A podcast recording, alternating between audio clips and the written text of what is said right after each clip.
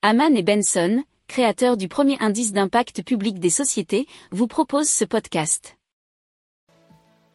Haman and Benson.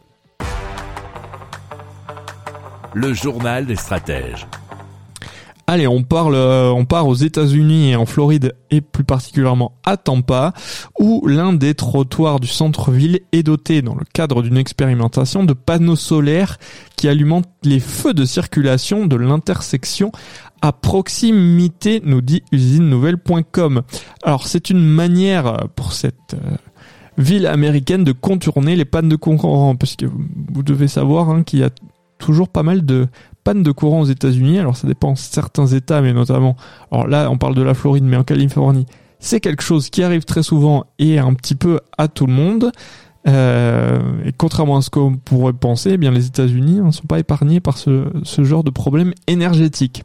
Alors les 84 panneaux euh, du trottoir solaire ont une autonomie de 3 jours contre 8 heures pour les générateurs de secours.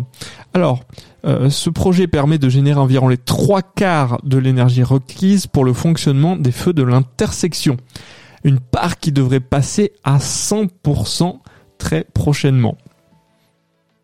Si vous aimez cette revue de presse, vous pouvez euh, vous abonner gratuitement à notre newsletter qui s'appelle La lettre des stratèges, LLDS, qui relate, et cela gratuitement, hein, du lundi au vendredi, l'actualité économique, technologique énergétique, mais aussi de l'hydrogène et puis de tout ce qu'on trouvera super intéressant pour votre vie. Pour approfondir ces sujets, abonnez-vous à la newsletter de Haman et Benson et écoutez nos autres podcasts que vous retrouverez dans les notes de l'émission ou sur notre site internet.